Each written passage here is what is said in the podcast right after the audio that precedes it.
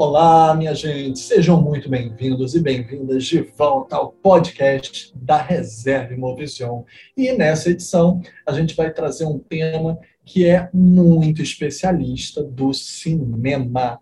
Porque estamos falando de audiovisual, estamos falando de imagem em movimento, em 24 frames por segundo. Então, vamos colocar quadros, verdadeiras pinturas emolduradas pela sétima arte e debater com quem sabe melhor, que é o nosso grande e incrível convidado de hoje. Para saber um pouco mais sobre quem é e um pouco mais sobre o trabalho dele, inclusive conosco, com filmes distribuídos pela Imovision, vamos falar com a nossa querida co-host Mariane Morizawa. Fale, amiga, quem é o nosso convidado de hoje?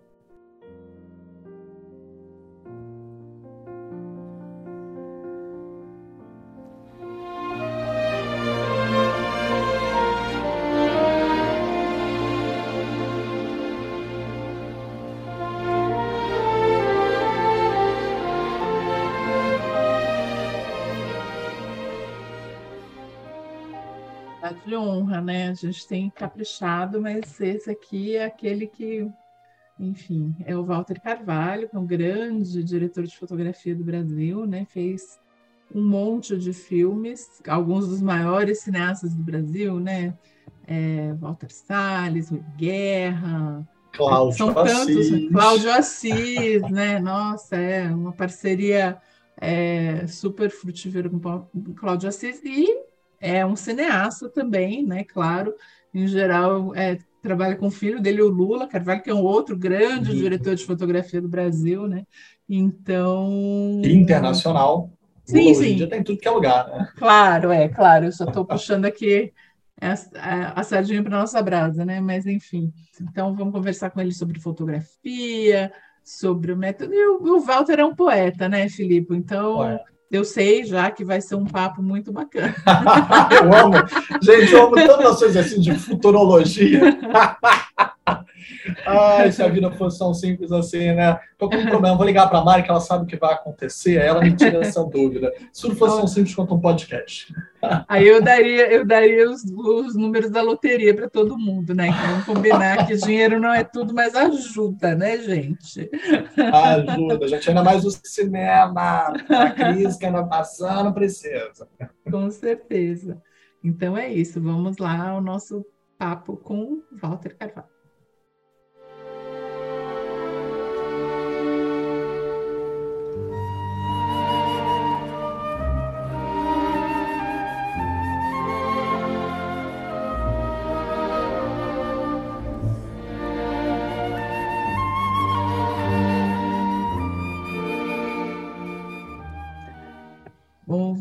Walter, é um prazer enorme ter você aqui. Então, eu vou começar fazendo uma, uma adaptação é, de uma pergunta inicial que eu sempre faço, que é como, como que você se apaixonou por fotografia e por cinema aqui, né? Eu acho, enfim, que é, se teve uma obra em específico, como que foi essa, o início dessa paixão? Olha, eu, eu, eu tive a sorte de na minha casa, quando eu era criança, tem uma pessoa que se apaixonou pelo cinema antes de mim, que era meu irmão, que 12 anos mais velho. Então ele ele não só influenciou, como ele foi determinante na minha que acabou trajetória, né? E, e, o Vladimir, por exemplo, eu, eu, a primeira vez que eu fui ao sertão, na Paraíba, foi acompanhando ele ajudando a ele, era ele, o fotógrafo e eu, um filme chamado O Pai de São Saruê. E, e, e, eu fui ajudando, eu não tinha a menor ideia do que eu estava fazendo ali, eu sabia que eu estava ajudando apenas. E, e, e era muito garoto, era muito garoto mesmo, assim. E, o, e, e tinha todo o antecedente, porque o Vladimir fez parte da equipe do Aruanda, né? o Aruanda, é, eu era garoto e ficava escutando ele, João Ramiro Melo e o, e o, e o Noronha escrevendo o roteiro do Aruanda, falando palavras como conta plongé, plongé, panorâmica. Não tenho a menor ideia do que era aquilo. Só depois é que eu fui entender o que acontecia ali. Então já tinha esse antecedente. Bom, e o Vladimir levava filmes lá para casa, ele levava um projetor, tinha um, no, no, no, governo tinha uma secretaria de educação que tinha o, o que era um, um apaixonado pelo cinema, que dirigia o setor de, audiovisual da, então ele levava um projetor 16mm, botava na sala lá de casa e passava filmes que ele levava do sistema educativo. Então, uma vez ele levou um filme, é, The Red Balloon, o, o, ele é Balão Rouge, né? Balão Vermelho. Depois ele levou um livro também, que eu até tenho esse livro.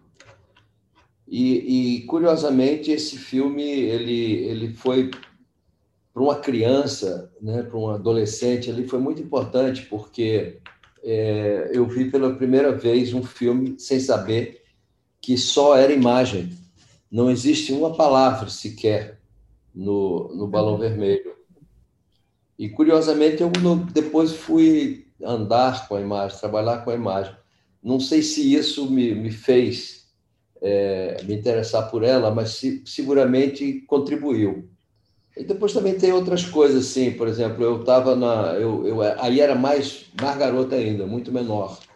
Eu ia passar férias numa, cidade do interior, de onde vinha minha família. Toda, o sonho meu era. Eu acabava estudando para tirar boas notas para poder ir, ir, passar as férias nessa cidade, Itabaiana. E uma vez nessa cidade, o, o é, eu estava na casa de meus tios e chegou um um camarada grande, assim, um cara alto, grande. Eu, eu acho que ele era grande, assim, tipo o Filipe. E tinha um bigode enorme, assim. E, e ele armou um aparato, sentou minha, minha, minha tia, meu tio, num, numa cadeira, num, num sofá toné, aqueles de, de madeira é, torcida, e, e, e, fez uma foto com aquela câmera enorme e estourou um flash assim, de tarde, naquela né? aquela coisa, estourou aquele flash.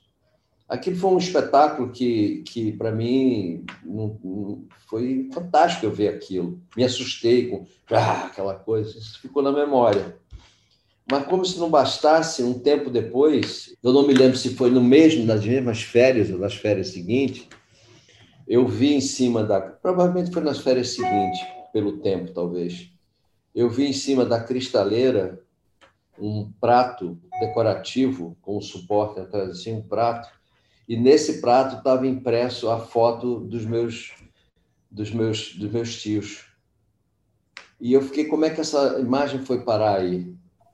Tudo, tudo, toda essa coisa da imagem todo, todo esse início assim da relação minha com a imagem eu não quero eu não quero dizer com isso que eu fui ser fotógrafo ou me interessar por ela por causa exatamente disso. Mas seguramente isso influenciou porque mexeu no imaginário, né? Tanto que depois eu fui estudar pintura, ainda também, aí adolescente mesmo, já maior, fui estudar pintura. O Vladimir tinha um amigo, tinha não tem, o Raul Córdoba, que era pintor, era um dos pintores da cidade assim mais que destacava, e eu ia para o ateliê dele e ele ficava me ensinando a desenhar. Outra, outra fase que, que a coisa do, do espaço branco e você preencher com tinta, com, com grafite, com coisa. E, e depois eu vim para o Rio já em 68, já com 20 anos, eu vim para o Rio de Janeiro e fiz vestibular para a ESG, entrei para a ESG, que é uma escola de desenho industrial. É, toda essa somatória de coisas, aliás, o, o deveria começar essa nossa conversa fazendo uma homenagem ao nosso Jabor, que está sendo velado nesse momento. E, e aí, muito engraçado, porque eu estava me lembrando do Jabor, e ele, e ele viu o segundo ou terceiro filme que eu fotografei, que é um filme do Luiz Faria chamado Com licença, eu vou à luta, que é um filme que se passa na zona norte do Rio de Janeiro, na Baixada, Nova Iguaçu.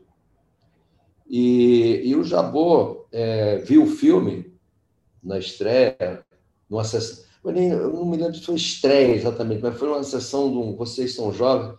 A gente viu o filme numa cabine que tinha no, no, no Hotel Meridian. O cinema brasileiro cabia todo dentro da, da sala. do, do Hotel Meridian, que devia não, não devia ter mais de, ser, de ter 100 lugares, eu acho, naquela sala. E, e o Jabô viu o filme lá, e quando acabou, ele virou para mim e falou: Valtinho, eu nem conhecia direito o Jabô. Ele falou: Valtinho, você. A sua fotografia é uma fotografia de designer. Aí eu fiquei intrigado com aquilo, né? Depois eu perguntei para ele: o que você falou? Ele falou: não, porque a maneira de enquadrar, a maneira de, de os azulejos da Zona Norte, aí falou das paredes, não sei o quê. Aí eu falei: você sabe que eu sou formado pela NEG? Ele falou: não, não sabia não que você era designer. Então, o Jabó, é engraçado isso, né? essas coisas que você vai somando ao longo da vida. São essas coisas que levam a você a enveredar por um caminho que, que não, não tem mais volta, né?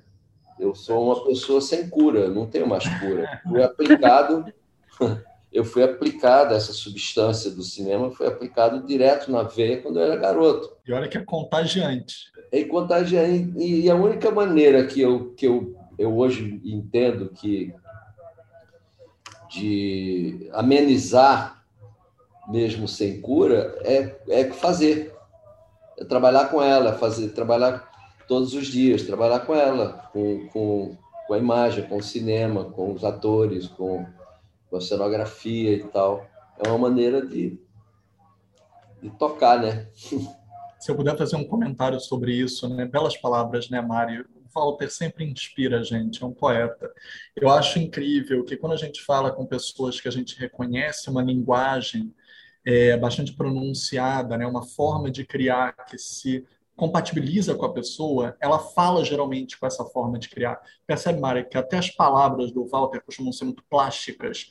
Ele falou três situações principais aqui em que ele nos deu a plasticidade da memória. Então, ele não apenas relatou, mas ele nos deu um quadro. Acho muito interessante isso, Walter. Até a sua construção gramatical, né, fraseada, nos compõe um quadro.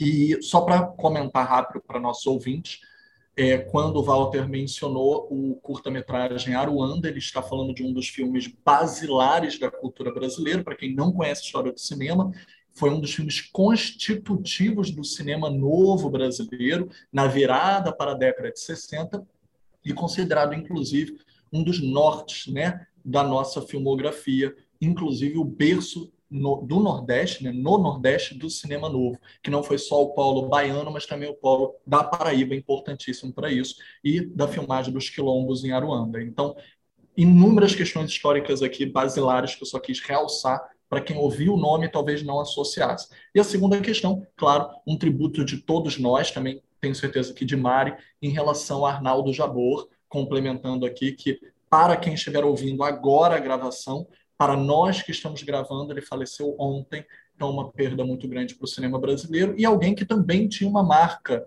estética, interessante falar até plasticamente, ele gostava muito de duas constituições imagéticas, né? Núcleos familiares, principalmente a partir de casais, discussões de relacionamento e filmes de apartamento. Tem até uma trilogia, mas não se restringe a isso. Vários de seus filmes têm uma estética que está no Wicklow, né, entre quatro paredes. Então, a partir disso, queria passar para a próxima pergunta, que seria... Posso, Mário? Claro. Você quer fazer algum comentário? Não.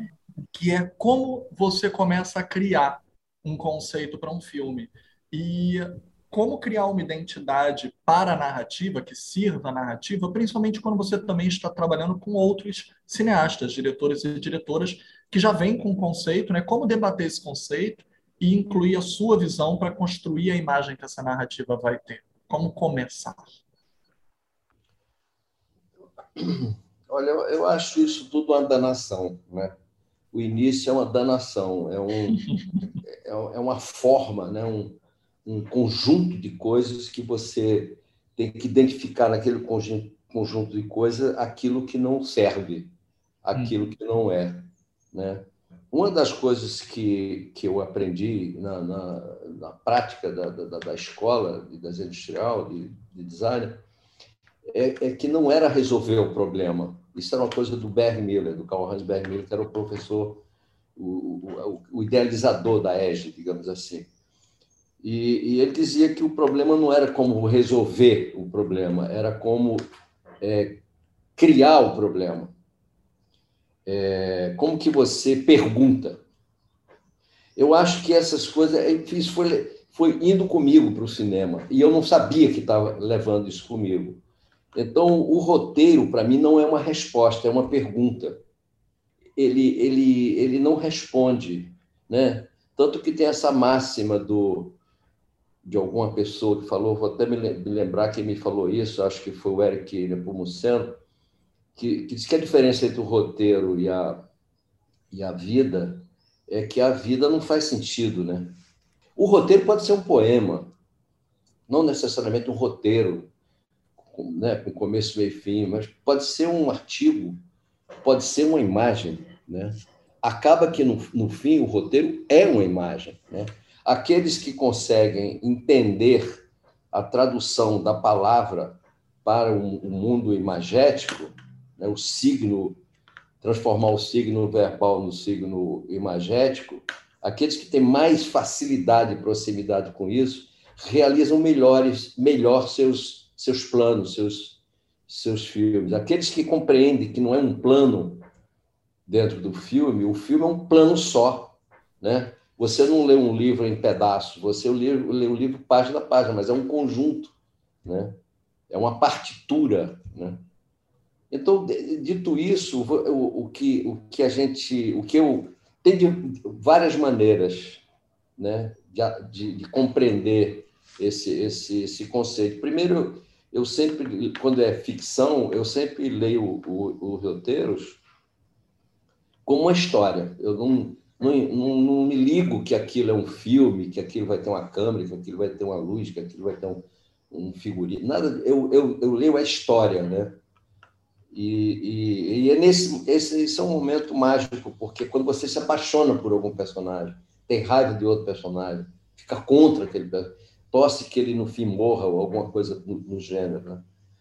Esse conjunto de coisas é, me leva depois a conversar com a pessoa que vai organizar aquilo em termos fílmicos.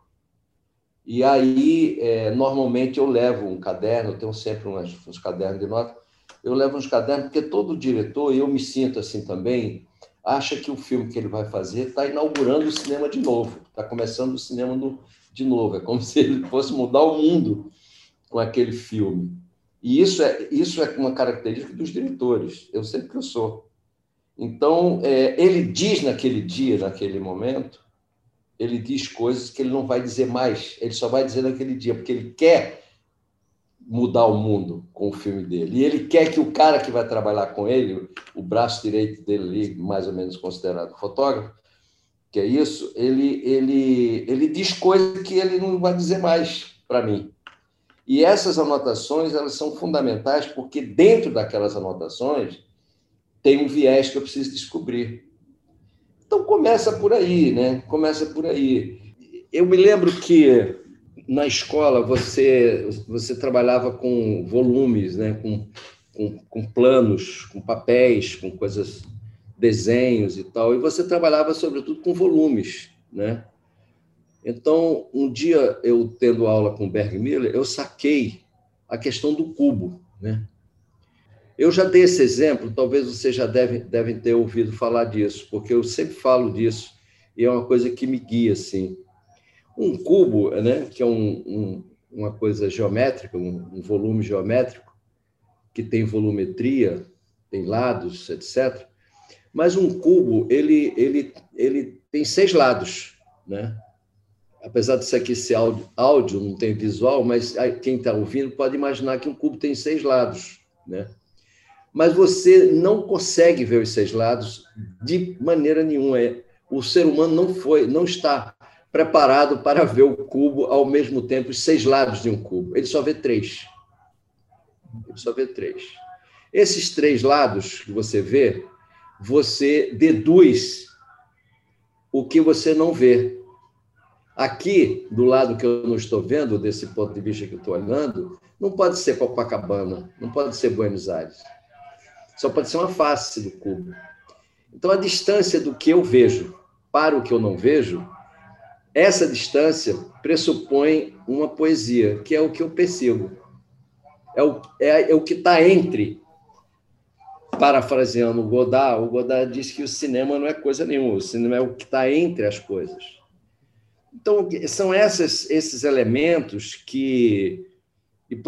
tem uma outra coisa do cubo muito curiosa: é que se você olhar o cubo do ponto de vista que vocês estão olhando aí, desse ponto de vista, do ponto de vista do desenho, é uma, é uma, é uma pizza, uma pizza cortada, porque este ponto daqui está coincidindo com o de trás, com o vértice. Isso porque o ângulo que o, que o, o, o cubo está sendo visto nesse ponto, ele, os ângulos por, por horizonte é, são iguais. Se você torcer esse ângulo, esse ângulo em relação ao lado de cá, o que acontece? Você começa a, a, a perceber, pela perspectiva do desenho, o, a, as faces de trás do cubo. O, o recurso da perspectiva que, preço, que prefigura a, a, fabricação da câmera cinematográfica, videográfica e fotográfica, graças à perspectiva, é, leva você, consequentemente, quando você enquadra um uma determinada cena ou uma determinada qualquer qualquer objeto que você enquadrar, ele tem um ponto é, de vista que eu chamo de querência, né? que é um, um ponto de vista onde ele é visto de forma plena. Absolutamente de forma plena. Se você não está naquele lugar que o objeto se dá de forma plena para você, para ele ser reproduzido num plano bidimensional, ele não se realiza. Por isso que você vê um filme e, e, e, e, o filme às vezes não quer dizer nada, é porque a câmera não estava no lugar da querência. O ponto, a câmera, que eu digo, o ponto de vista de quem está narrando. O objeto não está sendo visto como deveria, tá certo? Então, eu tenho inclusive uma palavra para isso, que eu pretendo até é, passar limpo isso para publicar, que eu chamo de enquadradar. Eu acho, eu acho que eu não enquadro, eu acho que eu pratico o enquadradar. Enquadradar é você não enquadrar o objeto, mas o objeto enquadrar você. O, o objeto vem da melhor maneira para você. Isso é que eu chamo de enquadrar. Isso. E eu gostaria até de lembrar uma outra coisa que você sempre disse, uma frase sua mesmo, que sempre me encantou, né, Mari? Ele sempre diz para mim: tão importante quanto você ver o filme é você piscar. O que você não vê do filme, você interioriza o filme. Quando você traz para dentro, se associa com as coisas, os afetos, então, sempre me lembro do Valtinho dizendo isso, que piscar é tão importante quanto. Dentre as piscadas está a imaginação, o que você imagina do filme também, né? Acho que isso é lindo. É, é porque, o, porque o, o cinema, o cinema é um truque.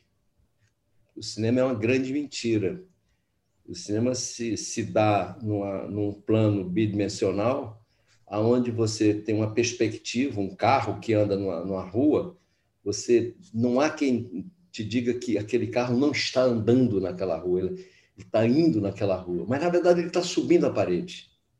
Então esse truque do cinema, ele, isso inclusive remete a Freud, né? Você quando você está vendo um filme, né, numa sala escura, você está vendo. Se você tiver um filme de duas, de uma hora, né, de duração, você ficou né, né, é, entre um frame e outro, você tem o, o, o, que pisca, que é o que é exatamente o que pisca, que é um frame e outro, você tem uma barra preta que separa um frame do outro. O cálculo da velocidade 24 quadros, né, desse que, esse, que esses fotogramas passam na sua frente, te ilude que ali tem um movimento. Ora, se você somar todos esses pretos, um filme de uma hora, você ficou um terço do tempo no escuro, sem ver. Então, o que você leva com você é o que você sonhou no filme, e não o que você viu. Então, é, é, é, é Freud na veia. Né? E, curiosamente, o Freud não, não foi, não, não, foi um, um, assunto que ele não tocou. Ele tocou na literatura, na poesia, nas artes, nas artes visuais, etc ele não falou do cinema. Ele concorreu, inclusive, com o nascimento do cinema enquanto, enquanto pensador. É curioso isso. O expressionismo alemão utilizou a beça ele dentro da sua tese visual, mas ele não correspondeu necessariamente. Dizem que ele não gostava de cinema e tal, eu não sou. Não, mas é, é, aqueles que escreveram sobre cinema costumavam ser pessimistas, até porque eles, daquele, daquele início, né, eles viram como indústria. Isso. Então, tipo, o Henri Bergson, que foi Deleuze ressignificar, é, o próprio Benjamin, de início, foi pessimista em relação ao cinema. Né? Foi o Krakauer que expandiu a visão do Benjamin para um certo otimismo, né? uma exterritorialidade, mas existe um certo pessimismo daquela reprodutibilidade da arte muito estéril ou massificada.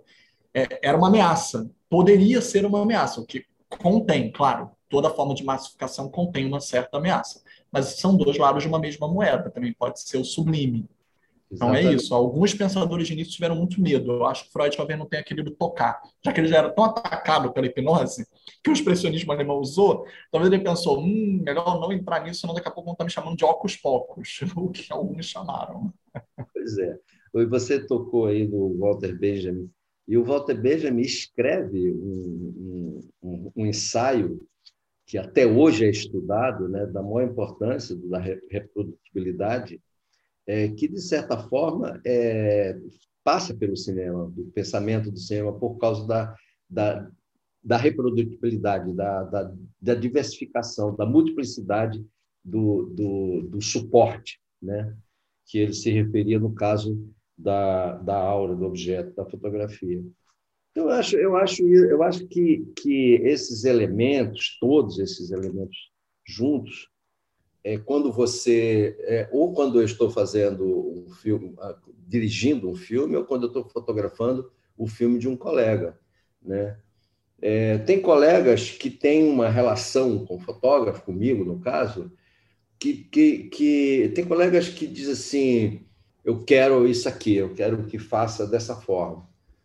E aí ele quer daquele jeito. Então você faz daquele jeito que ele quer. Você só traduz para através da tecnologia, você traduz o que ele está querendo dizer. Tem um cara que diz: não, isso é teu, o plano é teu.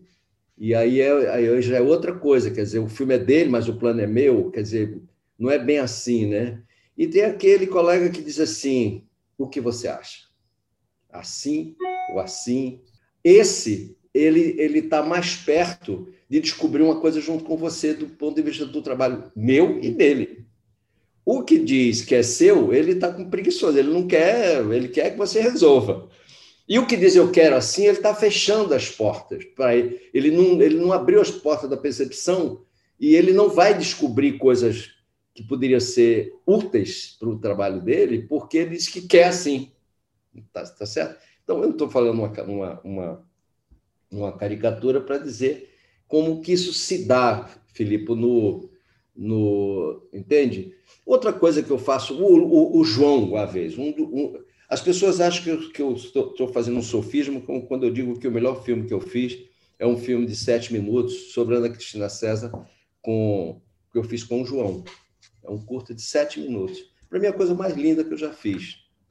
É, sem desmerecer os outros trabalhos, de forma nenhuma, mas esse, eu me lembro quanto foi importante para esse. E esse trabalho, o, o, o, o João olhou para mim e falou assim: Valtinho, é um lanho rubro que é um, uma linha de um poema dela, um lanho rubro.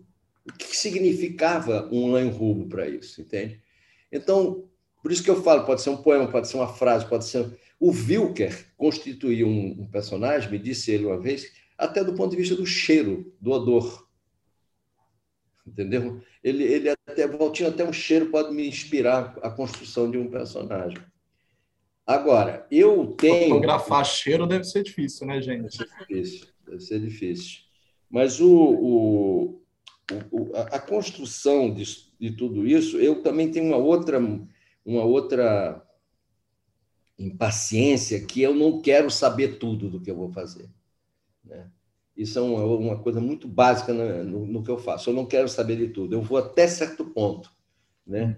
Aquele ponto que eu paro, e, e, e, e, considerando que tem, digamos que seja 7%, 70% do que eu preciso, eu paro por ali, e esse restante que fica faltando, quem vai descobrir é o processo.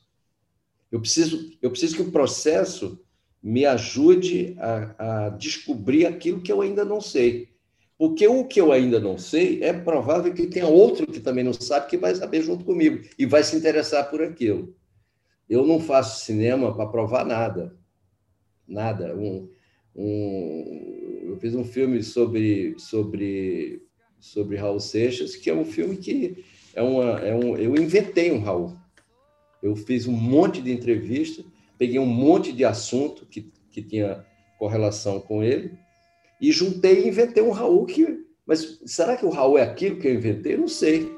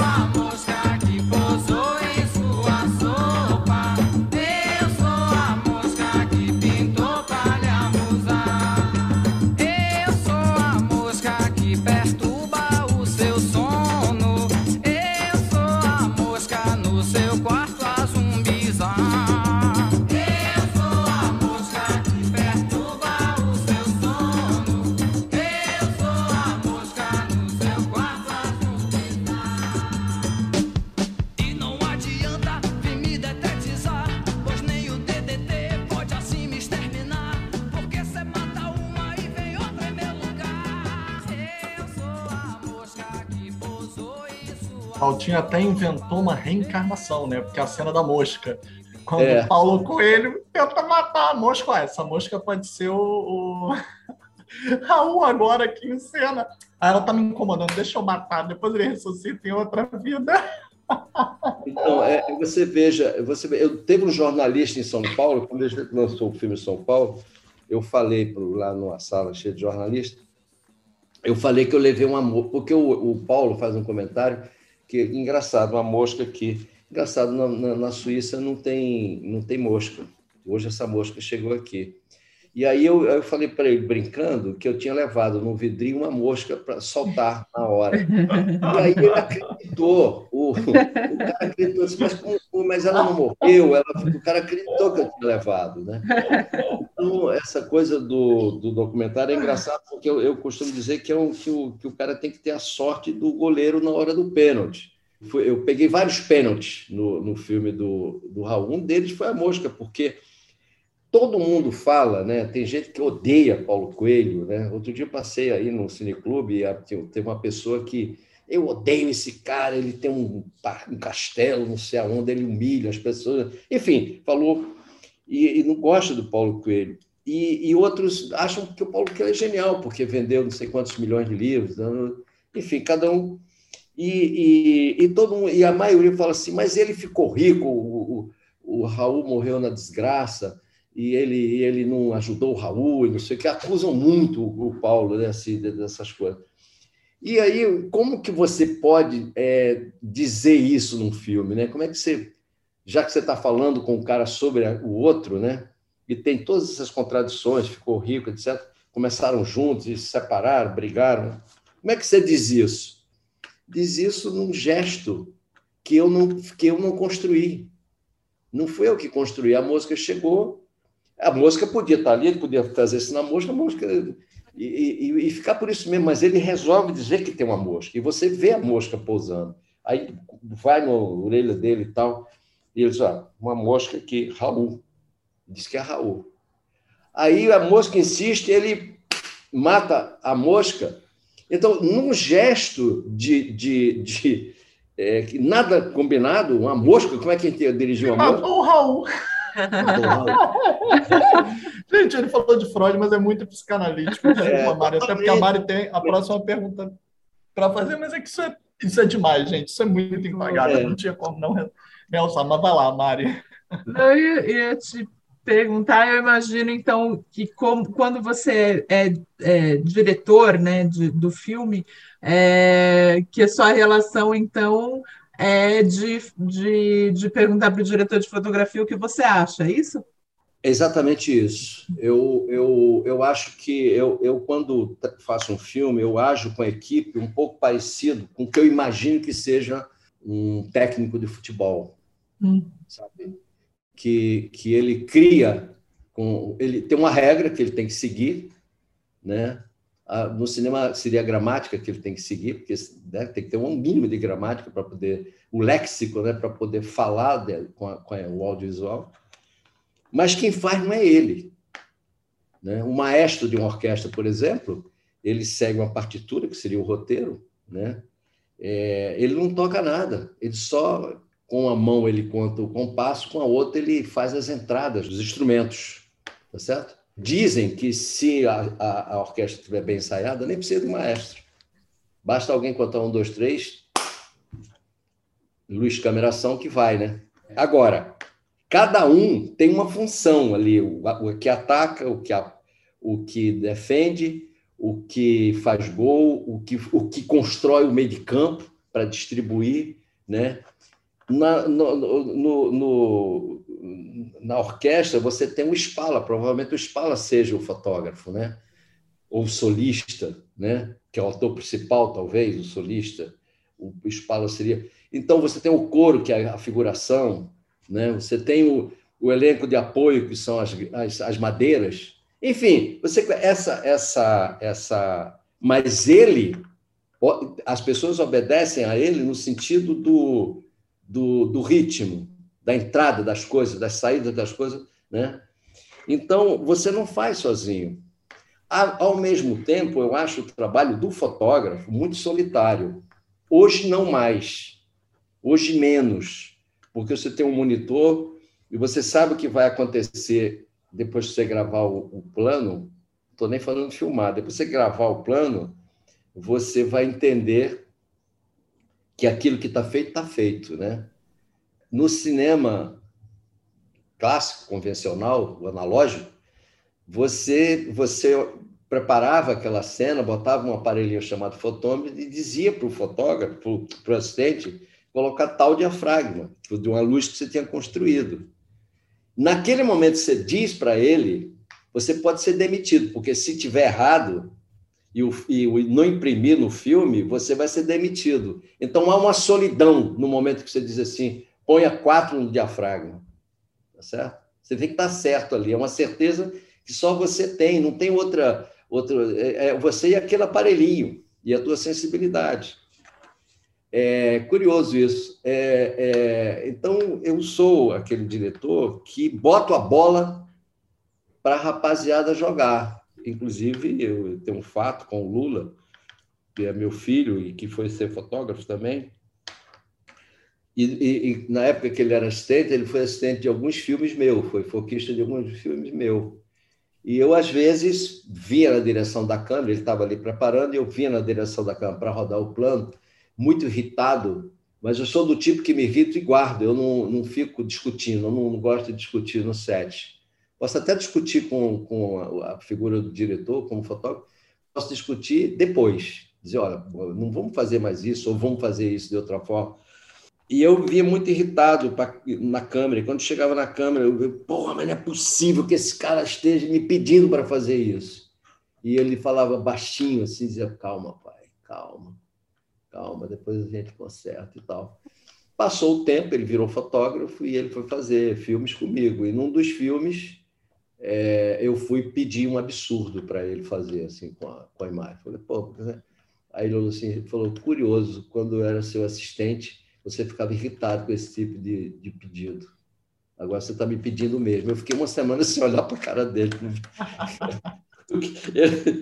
Entende? Então, então é, é, mas eu sou o diretor assim que, que, que, que pergunto o que, é que ele acha e mais e mais do que, que ele acha, eu, eu acato o que eles acham.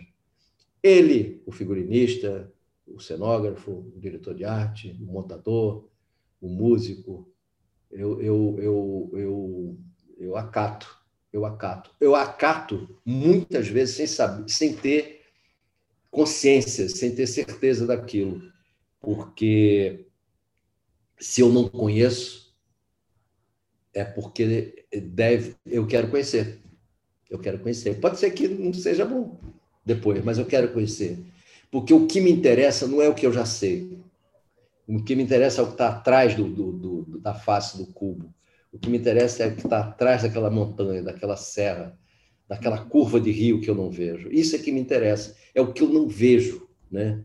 É o, é o, o, o, o visível que não se apresenta, né? Essa revelação é que eu acho que no cinema tem que ser cultivada, eu acho. Eu, pelo menos, cultivo. Né? Eu fiquei curiosa aqui se você acha que porque a gente fala tanto do, da autoria, né, no, no cinema, né, na, na, na, direção e tal, e, e, claro, aqui na plataforma, por exemplo, a gente tem vários desses autores, né, Haneke, é, Pureda, é, Claire Denis, né, mas como, como que você acha que, então, se encaixa esse, né, essa, essa coisa da relação do diretor de fotografia com o diretor nessa questão e aí para construir uma autoria mesmo também, né? Talvez. E se tem parcerias entre diretores, cineastas e diretores de fotografia que você particularmente é, acompanha e sempre está atento e tal? Não, eu acho que a maioria dos fotógrafos que fizeram mais de um filme, Raul Cotard, é, José Brutuno, é, Nick Viste, é, esses tipo de fotógrafo, se você for olhar, eles repetiram obras com vários diretores importantes, fizeram parcerias, brigavam, alguns brigaram, né? brigavam. Tem um fotógrafo que era muito, muito que o que o Tarkovsky gostava muito de trabalhar, está no livro dele, que eles eles brigavam tanto mas faziam parceria de uma forma tal que ele descobriu que o macete de se relacionar com o fotógrafo era dizer para ele uma coisa que ele queria que não fizesse para o fotógrafo fazer o contrário, entendeu? Que era o que ele queria. Está no livro dele, no, no Esculpir o Tempo. Está no livro dele. Então, é, é, você vê que como são as parcerias. Eu acho essa coisa tem uma coisa do coletivo, né? O cinema é uma arte coletiva. Eu, eu, eu, essa, isso é uma bela conversa, se é ou não coletivo, porque eu já fiz fotografia de filme que eu nunca me senti tão solitário. Tão solitário. Tinha 50 pessoas em volta de mim e eu estava ali sozinho. E, e, já fiz filme que, quando acabou o filme, a gente não conseguia se separar, não conseguia. Um, eh, Central do Brasil, Lavoura Arcaica, Amarelo Mano, a gente não conseguia ir para casa, queria ficar junto, continuar juntinho de novo. Entendeu? Então, tem, tem, tem essas parcerias, elas, elas são importantíssimas, né? e elas se dão, às vezes, num nível que não é exatamente só do trabalho, elas se dão num nível abstrato mesmo, subjetivo, é, é, é humano, né? Você gosta Você daquilo. tem muitas. Você tem eu muitas parcerias reiteradas, né? É, Walter é. Salles, o João, o Cláudio Assis. Você tem várias parcerias reiteradas, de fato. Com certeza. E algumas não continuaram porque eu não consegui, eu não consegui dar conta. Eu podia ter feito mais dois filmes com o Babenco, não consegui. Não uhum. consegui, não estava em outra coisa. E é, o Carinho, o terceiro filme do Carinho eu já não pude fazer. A Sandra, lá atrás, já, já comecei assim, lá atrás, quando a gente começou com Sandra Werneck, fiz todos os filmes da Sandra Werneck, praticamente até os três últimos dela, eu acho. É, enfim, eu, eu sempre tive isso com, com.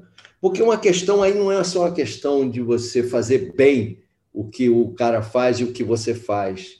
É você fazer um que é uma coisa do seu desejo. Você encontra no seu desejo o desejo do outro. Aí, aí não tem fim aí não tem fim. Aí você é o amor, é como o amor, é como o amante, é como é como o amor, né? E, e que você também tem choque, mas é, são, são choques que você, no momento, você fica danado porque aquilo está acontecendo, mas aquilo está nascendo ali dentro, uma, uma, uma, uma efervescência que está acontecendo ali que vai em algum lugar. Se não for em lugar nenhum, é, fica a experiência humana disso. O cinema tem, o cinema é isso, o cinema ele ele ele o, se nada der certo, fica a relação humana. Fica a experiência, fica não a experiência voltada para trás, do farol ligado para trás, não. Fica a experiência de ter vivido aquilo, a vivência de ter sentido aquilo, né? E curiosamente, e curiosamente tem coisas que acontecem no filme de forma que, que que não que não é legal que aconteça, que não não deveria acontecer, você quando você viu aconteceu e você não queria que acontecesse, aquela mesma coisa pode em outro filme ser benéfico para o filme. É muito dialético, é muito.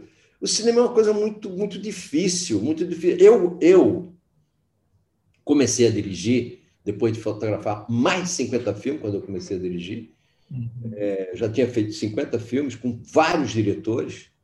Fiz, fiz filme com um diretor que eu não falava a língua dele. Fiz um filme para danado. Fiz não, faço, graças a Deus. Mas eu, o que me impulsionou a, a, aceitar dirigir um filme não foi a experiência, não. Pela experiência eu não iria. Foi o medo. Eu resolvi enfrentar o medo. Eu fui chamado umas três ou quatro vezes para fazer um filme e não tinha coragem. Então o medo foi tão grande que me jogou para cima de um filme. Tá bom, eu vou fazer, porque eu tenho que enfrentar esse medo. Porque eu acho fazer filme uma das coisas.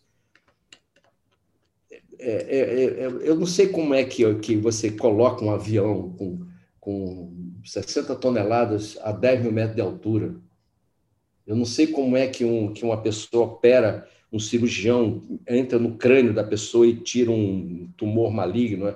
Eu acho essas coisas muito difíceis. Cinema, para mim, é, é desse porte, é você manter um avião, a, a, a, uma, uma, aeronave com 400 pessoas dentro, 10 mil metros de altura, pesando 70 toneladas. Isso é, é, cinema, para mim, é exatamente isso. É como você manter o, esse, esse, esse, essa, essa aeronave em equilíbrio no ar sem cair.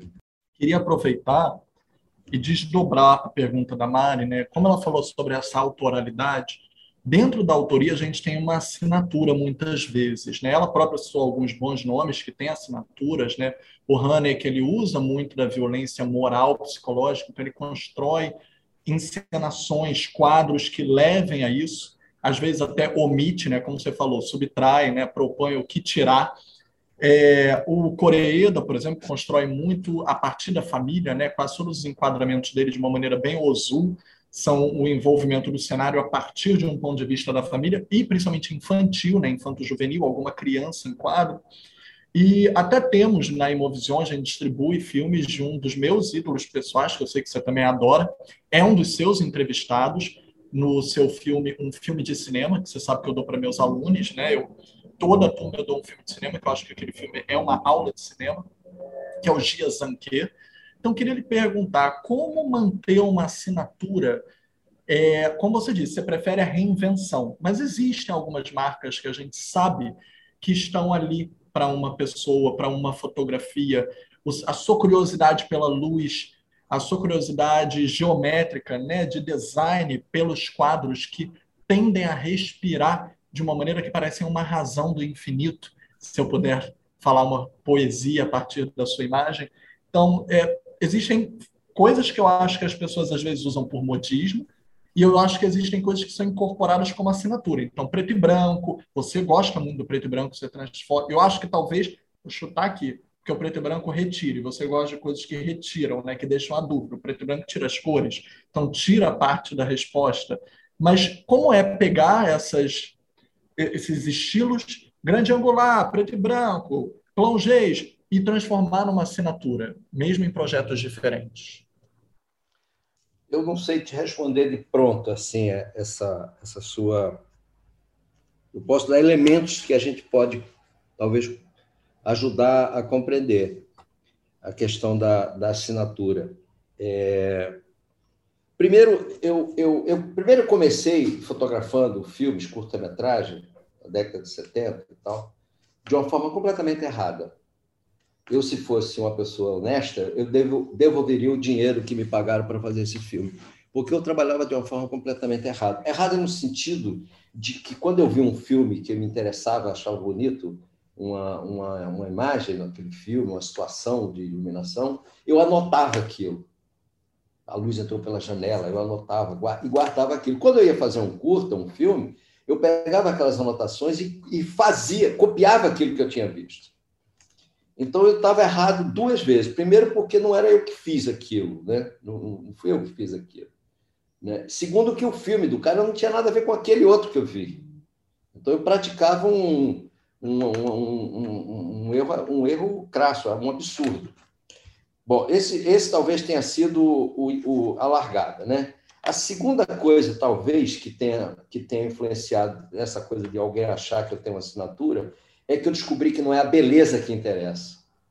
Esse, para mim, foi um grande gancho. Quando eu compreendi que tudo. Primeiro, assim, é muito, é muito comum você, você sair de um, de um filme e, e ir para o bar ou, ou, ou, conversar com os amigos, ou depois falando daquele filme com os amigos, alguém dizer assim: o filme é um horror, mas tem uma imagem fantástica. Isso é muito comum. A imagem, a fotografia do filme. A fotografia é linda. É fantástico. O filme, o filme é uma desgraça. Então, erraram os dois, né? Errou o cara que fez o filme, errou o fotógrafo que fez a, a fotografia bonita do filme errado. Né? Então, os dois estão errados, né? Então, quando eu descobri que não era a beleza que, que, que põe mesa, né? Não era a beleza que interessava no plano, na imagem, né? eu falei, não é a beleza. Mas o que é?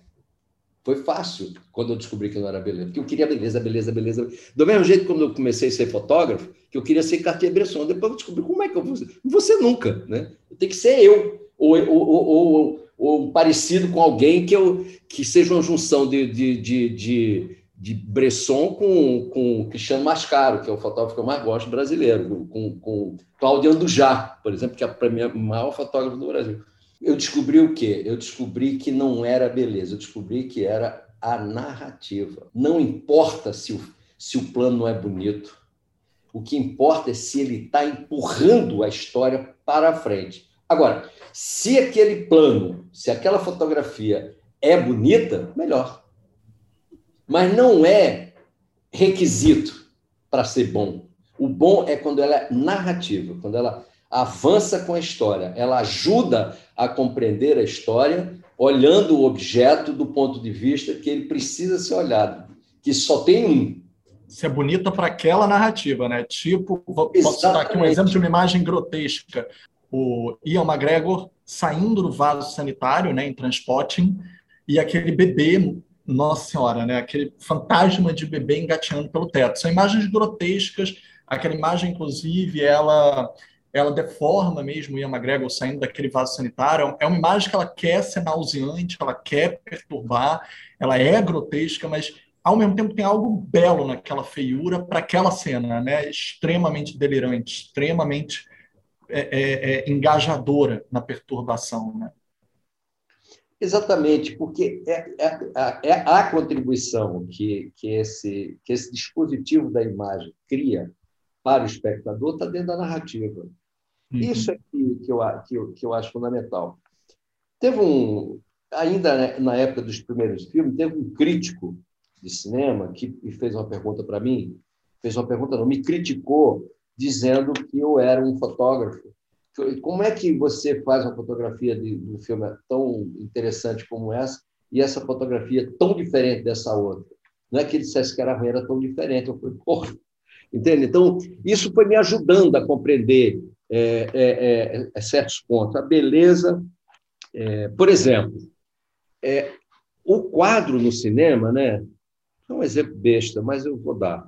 É, o quadro no cinema ele é horizontal, né? Ele é um, um quadro onde, onde a parte de tensão é o centro, porque você elimina no quadrado a parte de cima e a parte de baixo, você só fica com a tensão, né? que, é, que, é o, que é o retângulo. Né? E eu sonhava um dia fazer alguma coisa que eu pudesse virar o quadro, em vez de ser assim, eu, eu pudesse virar o quadro. Como aquelas anotações que eu fazia lá no início e levava para dentro dos filmes. E, mas eu não tinha. É, é, como é que eu ia fazer isso na cara do ator, na paisagem? Não tinha jeito de. de, de eu sempre pensava, pô, mais um filme que eu faço e essa e essa e essa ideia ela não se realiza. Um dia fazendo um filme com Cláudio Assis chamado Batidas Bestas, não, foi o filme do poeta. Foi o, o, o a erva do rato, a, a, a, o veneno do rato. Acho que foi. Foi. Nós fomos filmar numa fábrica abandonada e tinha uma chaminé enorme linda, maravilhosa. Se eu fosse um homem rico, eu comprava aquela chaminé e botava no meu sítio, para eu ficar olhando para ela, uma coisa linda, aquela coisa e fálico, né? E aí eu olhei para ela assim, e aí a gente foi fazer, os meninos vêm, vêm e se e se se abrigam na, naquela construção abandonada, que é uma fábrica de, de tecido lá, no caminho de Olinda. Aí eu olhei para a chaminé, aí eu falei assim, vem cá, aí botei a câmera de um jeito no tripé que eu podia, que eu podia rodar ela assim, entendeu? Em vez de rodar assim, assim, eu rodei assim. Fiz uma engrenagem lá com a cabeça do tripé. E aí eu botei o, o, o filme, está lá no filme. O, você vê a chaminé assim, e aí ela vai, no plano, ela vai indo para o normal, eles estão entrando em quadro, entendeu? Eu tomei um porre assim, porque eu fiquei anos pensando numa coisa dessa natureza. E não era gratuito, porque tinha, é, sobretudo ali, tinha uma coisa fálica que, que as cenas seguintes, os caras estão nus, tem os, os, os símbolos sexuais todos expostos, assim, de uma forma muito filme Cláudio Assis, né? que, aliás, avisar, devemos, né? lembrar, é, devemos lembrar que muitos dos filmes do Cláudio Assis são distribuídos pela Imovision, então bom lembrar também, Isso. mas só mencionando né, que é, é interessante e um filme em preto e branco também, né? Só para a gente lembrar o título, A Febre do Rato. Que eu também, eu sempre confundo a febre do rato com o cheiro do ralo. Eu quero falar a febre do rato e eu quero falar. E tem a erva do rato, do, do Júlio. Né? Também eu confundo os três títulos, eu misturo todos eles, eu, eu falo a febre do ralo, eu, eu falo o cheiro do rato. A língua trava, é trava-língua para mim. É.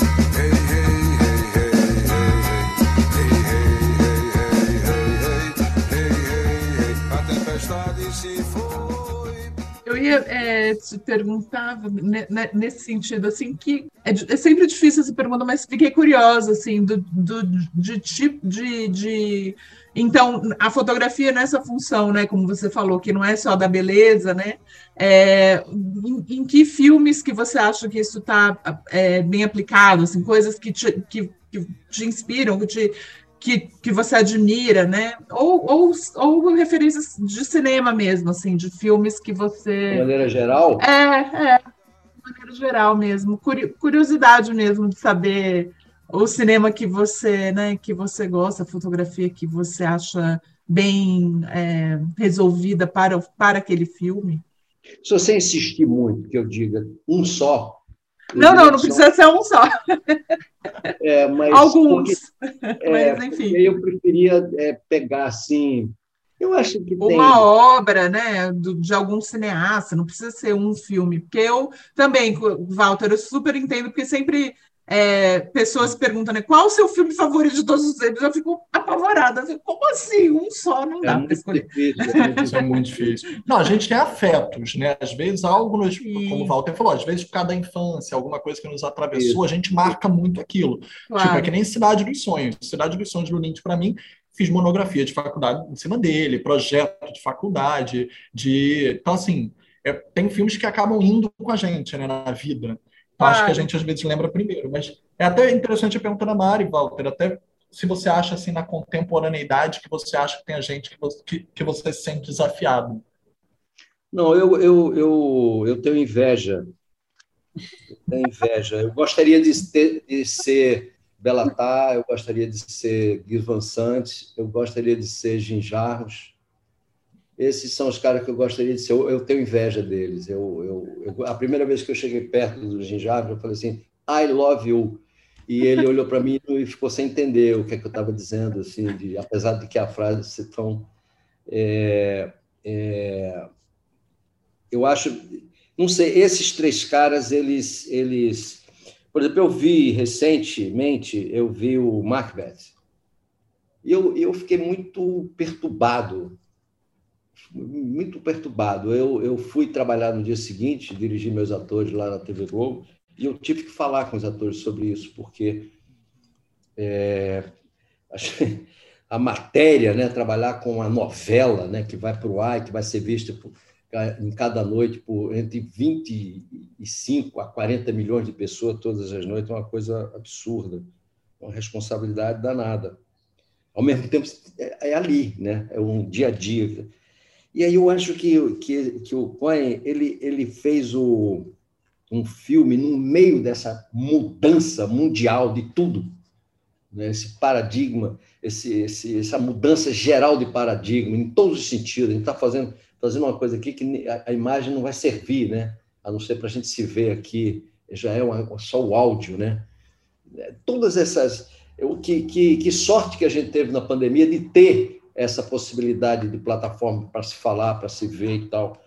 É, essas, essas mudanças todas, né?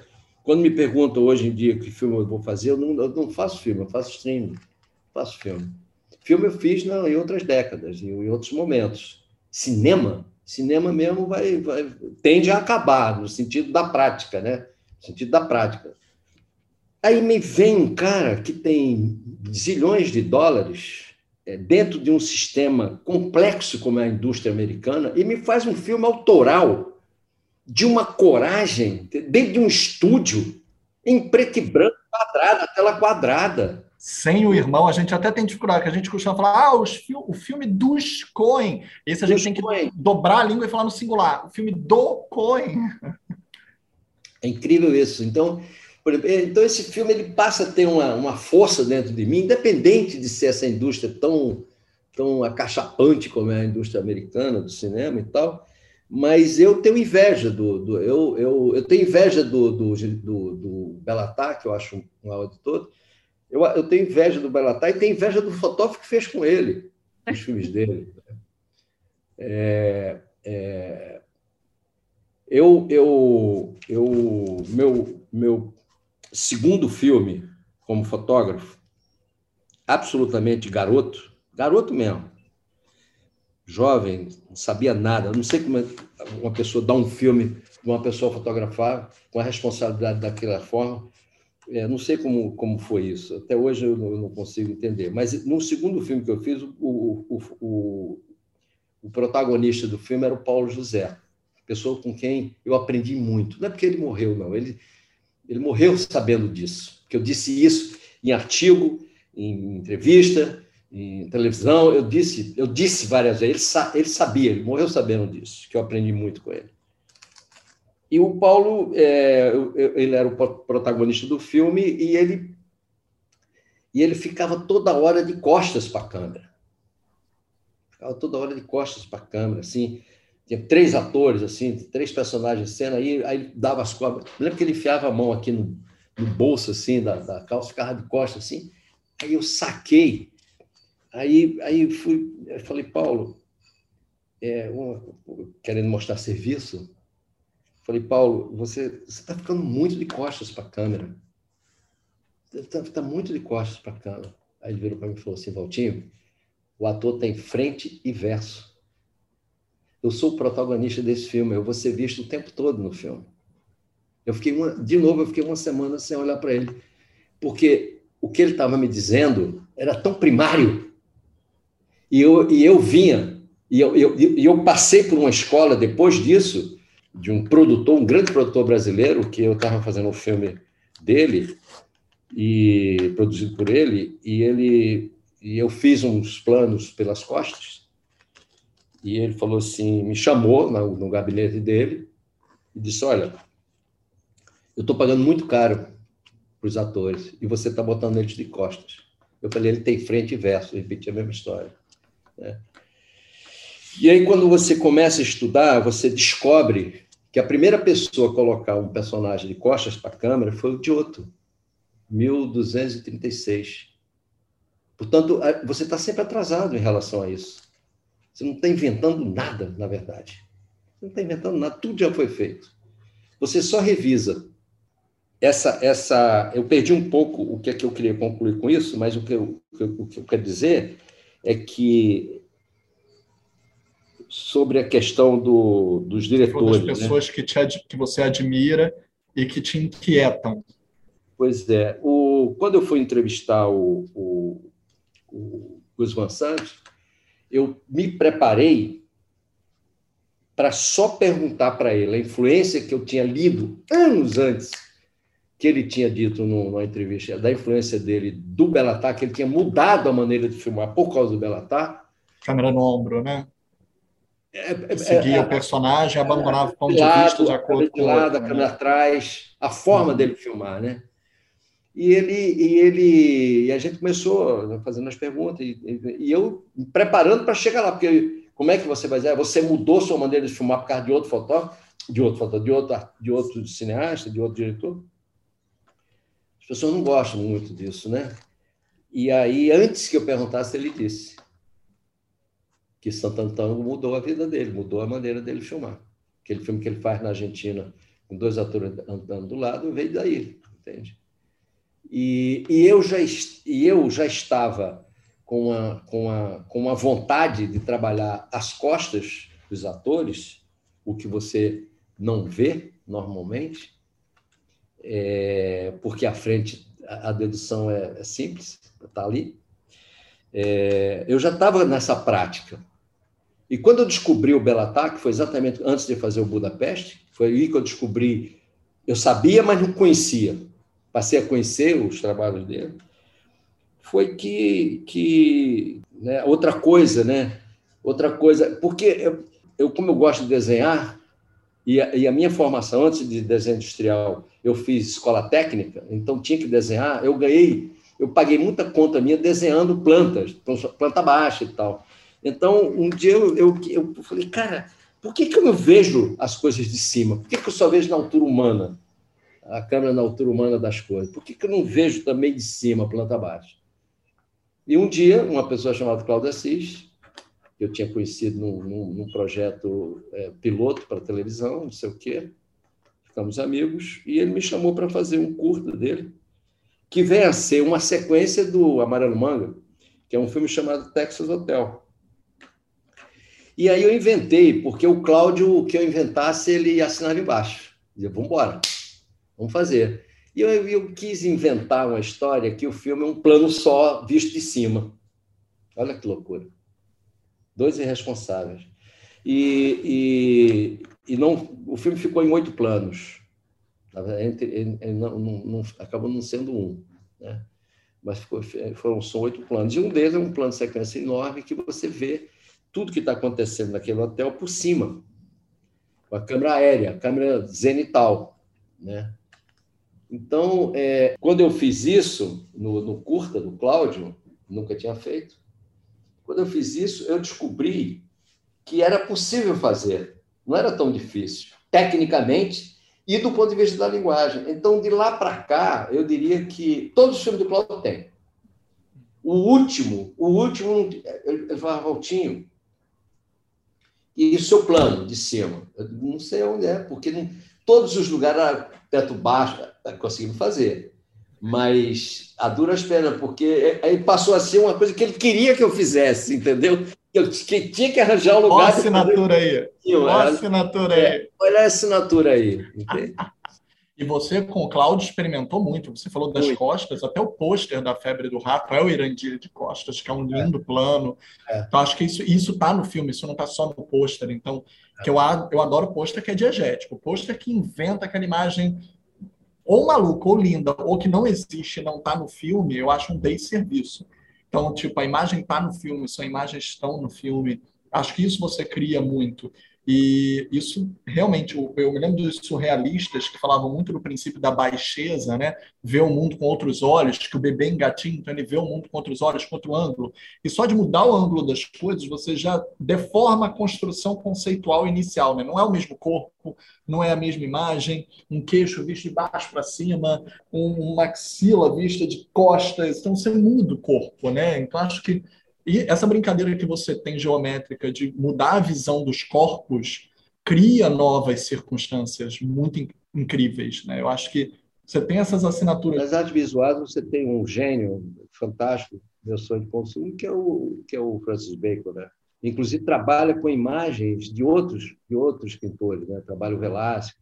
Né? É, é curioso isso. É, é, ele vai, ele vai construindo uma, uma, uma deformação.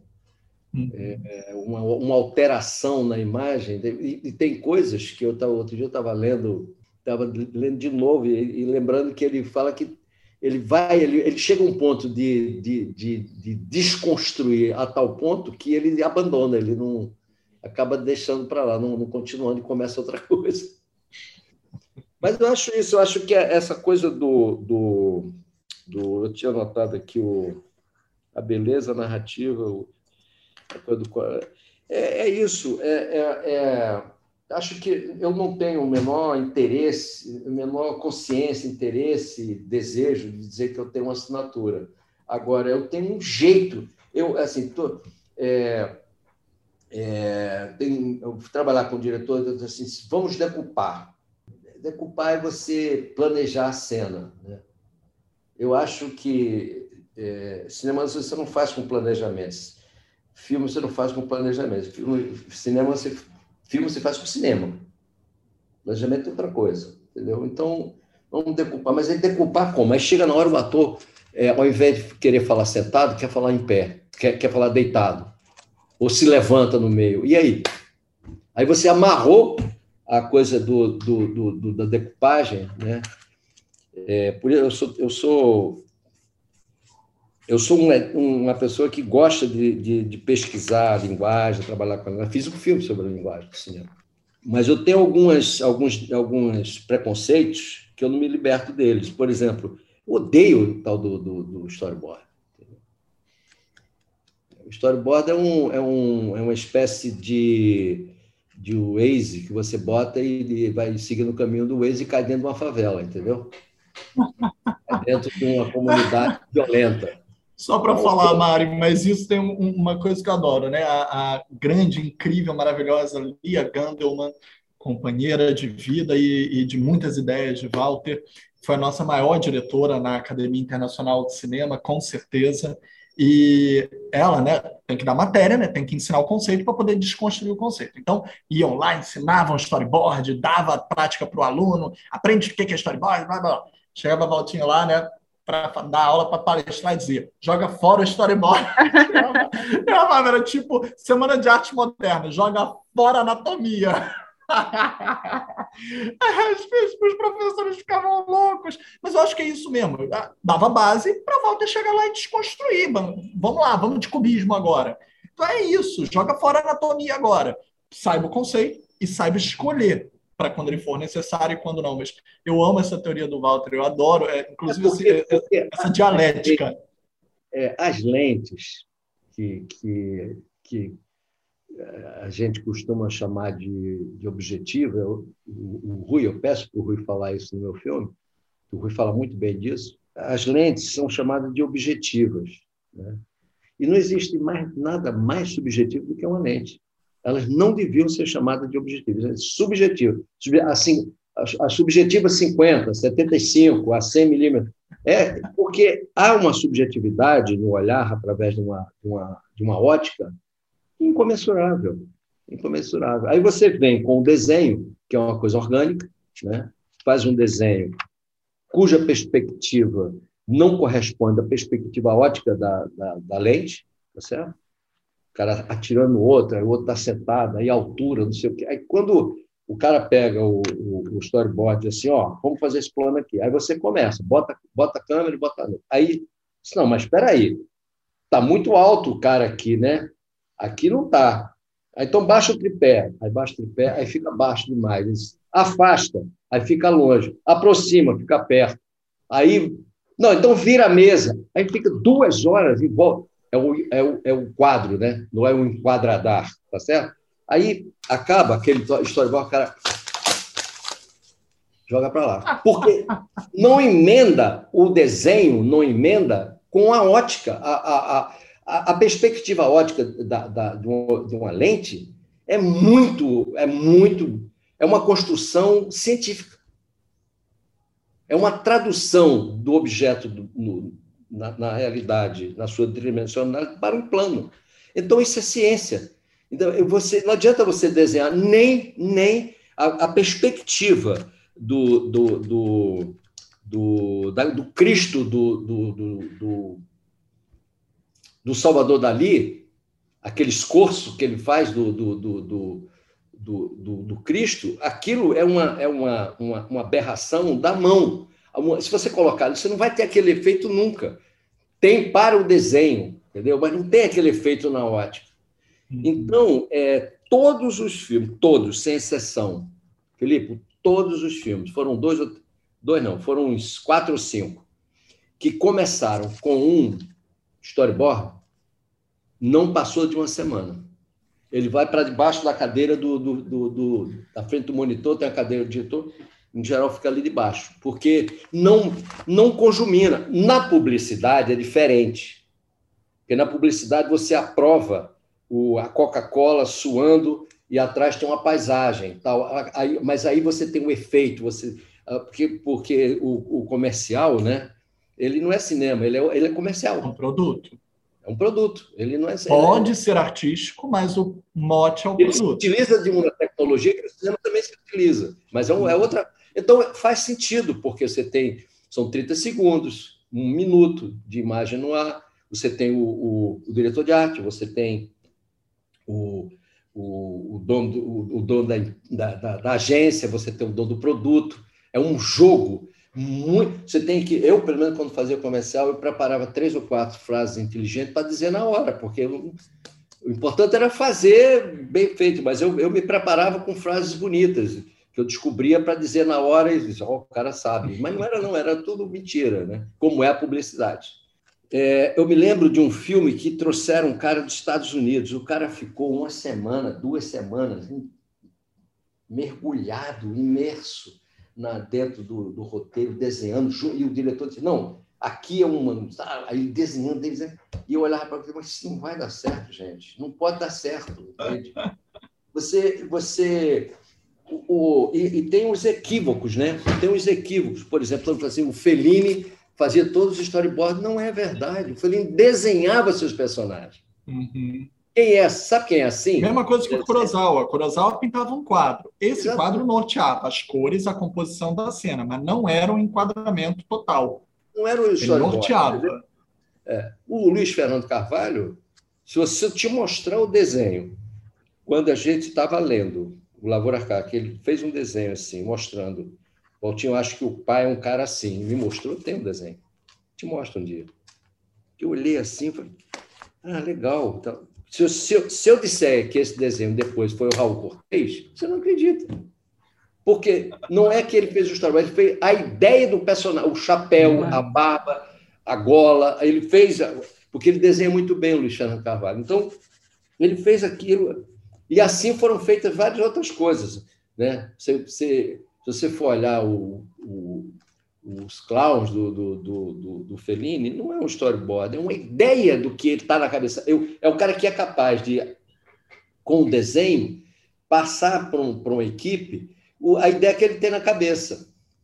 Isso e é ele muito escalava a caricatura, né? Eu quero um nariz grande porque essa cena vai precisar disso, uma orelha grande. Isso. Então ele, ele também era muito caricatural, né? Mais do que o desenho, ele queria deformar a realidade. No, quer dizer, não é deformar, claro, gente, pelo amor de Deus, não estou falando que uma pessoa com uma orelha grande não tem uma beleza, não é isso, pelo amor de Deus. Só estou dizendo, deformar os padrões impostos, tirar daquilo que a gente é, é, é, homogeniza, né, ingessa. Então, acho que ele trazia a caricatura para tirar do padrão. E aí virava um personagem. Aquela coisa que saía do padrão era um personagem, a orelha era um personagem, o nariz era um personagem, né? A, a pessoa ser muito esguia, muito alta e muito, muito, muito, muito esguia, ou muito baixinha e muito voluptuosa. Então, eram coisas que ele acentuava. O personagem não tinha nem fala, mas ela aparecia por causa daquela característica, né? Exatamente. Então, então essa, essa, essa coisa do, do é o negócio da decupagem. Você pode ter uma ideia, você, você pode ter. Eu, eu me lembro que quando eu fiz o Budapeste, tem uma cena que, que o personagem vai numa livraria à procura de um livro. E, e, essa, e, eu, e o cara disse: não, não tem esse livro, tem o ginógrafo, é até o ginógrafo o livro. Disse, não, mas é, não é esse o livro.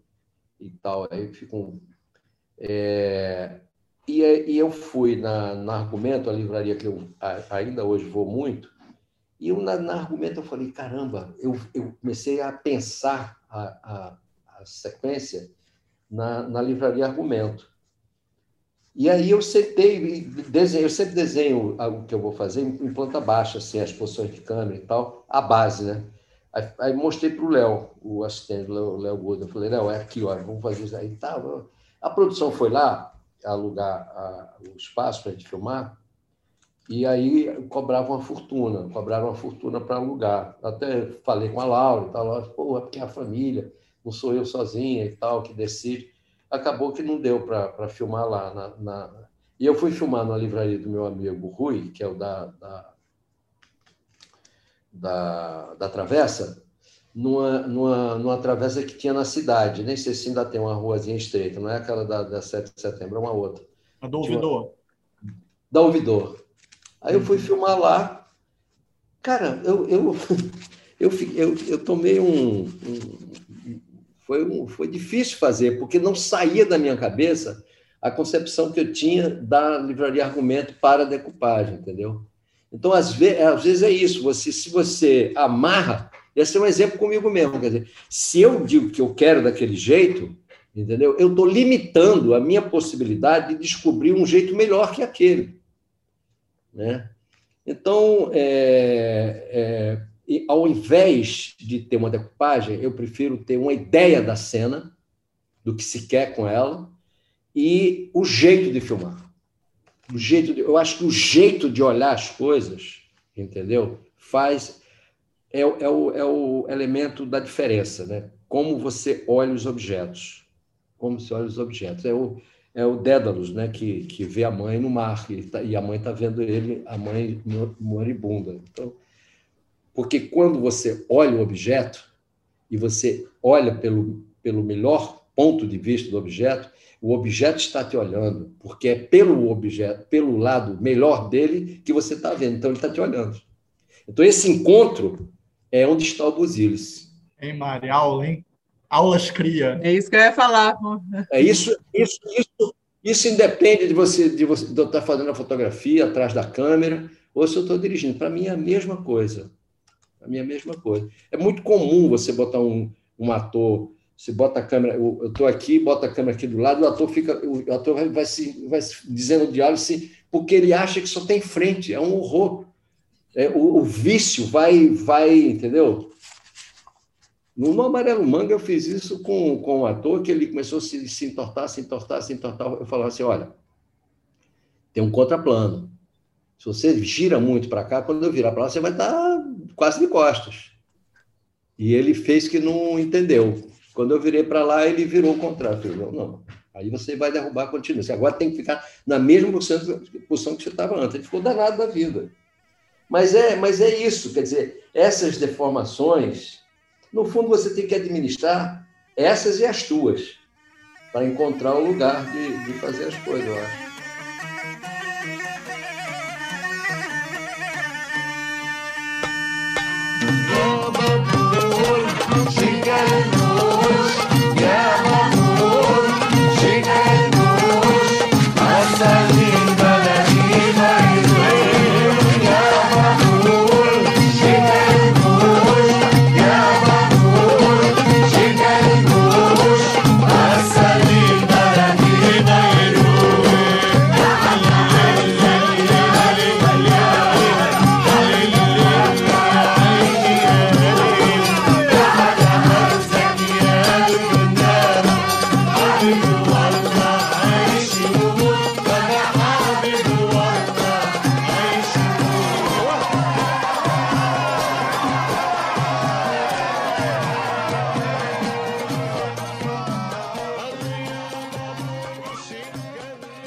Depois dessa aula, né? Acho que a gente pode encerrar por aqui. Foi ótimo, Walter, uma verdadeira aula cheia de poesia.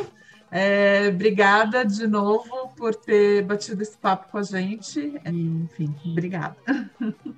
Olha só, eu, eu, eu agradeço e eu não vou concordar com você que seja aula, porque o desarrumado das minhas palavras não, não, não constitui uma aula. Sobretudo, em se tratando do. Eu não conheço bem você, mas é, em se tratando do Filipe, que é um, um professor, eu acho que eu já vi muito professor da aula, né? Já assisti muita aula de, de cinema, assim, já fui convidado ele, por eles e tal.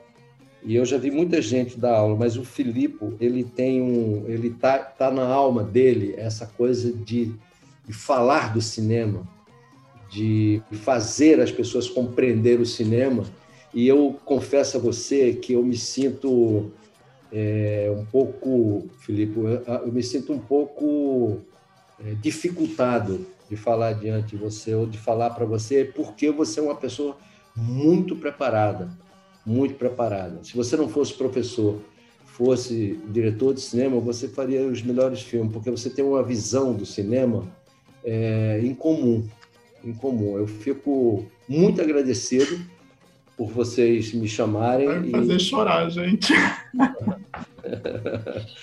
mas, mas eu acho isso. Eu, acho, eu tenho muito respeito por vocês que se preocupam e se derramam sobre o cinema da forma que vocês se derramam entendeu?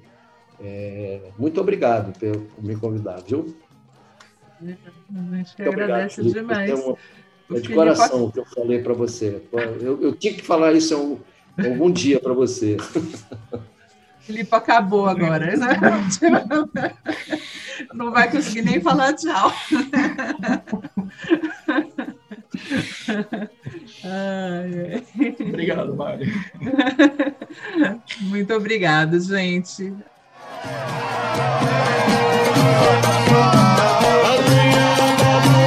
Então,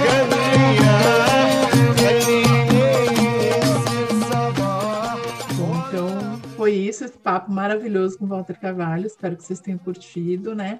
E aproveitando que lá na plataforma Reserva Visão tem vários filmes que valem a pena ser vistos também pela fotografia. Como o Walter falou, fotografia não é só pela beleza, né? A fotografia que casa com a proposta do filme, né? Muitas vezes a fotografia nem é tão linda assim, né? Mas está totalmente em sintonia com a proposta do filme, que é isso que importa. Mas, de qualquer maneira, acho que a gente tem excelentes exemplos, né? Por exemplo, a fotografia em preto e branco de A Fita Branca, ou A Fita é Branca, que a gente renomeou aqui, A Fita Branca. Do... O remake póstumo do Keslovski. a fita é branca.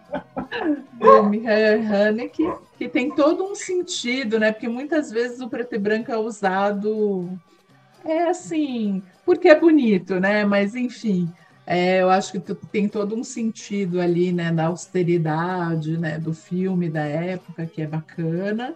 Todo mundo aqui sabe que eu já falei que eu não sou a maior fã do Gaspar Noé. Eu acho que o filme dele tem uma marca, os filmes dele têm uma marca e casam muito bem com a fotografia casa muito bem com a proposta do filme, né? Tem muita coisa de noite, de a música é importante, sexo, claro, né? Mas enfim, tudo isso é, é muito bem resolvido nos, nos filmes dele, como é, a fotografia é muito bem resolvida nessa proposta que dos filmes dele, pelo menos os filmes dele até então, né? Porque esse último dizem que é totalmente diferente, eu não vi ainda, então não sei. E você, Felipe, tem algumas dicas?